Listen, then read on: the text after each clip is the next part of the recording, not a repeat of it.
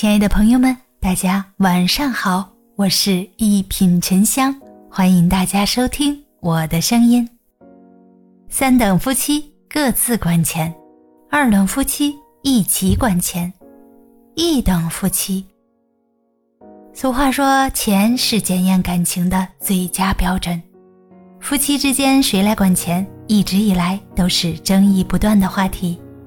婚姻不是一道单选题，并非一个简单的选项就能判断是非。不同的夫妻对待金钱的态度不尽相同，走向婚姻的结局自然就会不同。重要的是，夫妻间能否在金钱问题上达成一致。自私的婚姻，不闻不问，各自管钱。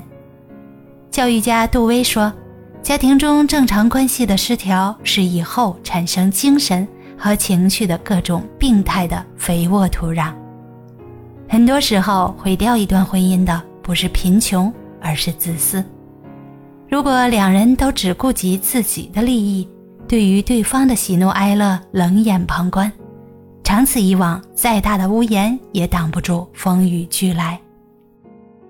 婚姻不是一个人的事儿。”家庭也不是一个人的责任，夫妻之间唯有彼此理解、互相兜底，才能让感情更加牢固，家庭保持温暖。和气的夫妻有商有量，一起管钱。国外有项调查研究表明，夫妻之间经常谈论金钱，有助于彼此关系的和谐。绝大多数夫妻都有对待金钱的困惑，算账。并不是在亵渎感情，只有先把账算清楚了，才能闭着眼睛享受爱情。想在财务上不伤感情，就要彼此有商有量，多多交流。婚姻不是一个人的战场，而是两个人彼此依偎的港湾。共同规划财务是给予伴侣最基本的尊重。一个家庭最好的模样，就是让伴侣感受到我的世界。一直有你同行，不分彼此。我的未来计划始终有你，不离不弃。幸福的婚姻，谁有能力谁管钱。家就是两个人的互相支撑，有人出钱，有人出力，不分男女，更不分胜负。这就是婚姻最幸福的模样。永远不要忘了，钱是生活中不可缺少的一部分。但不是生活的全部。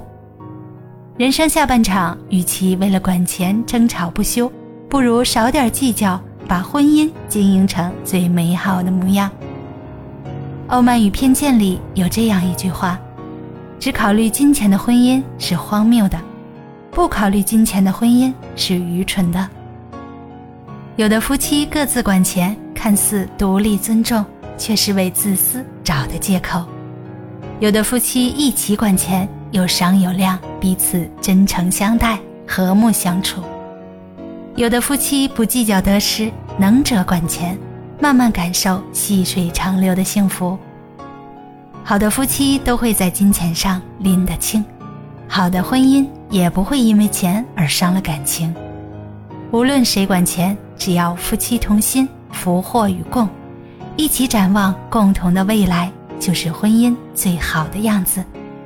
大家好，我是一品沉香，咱们下期见。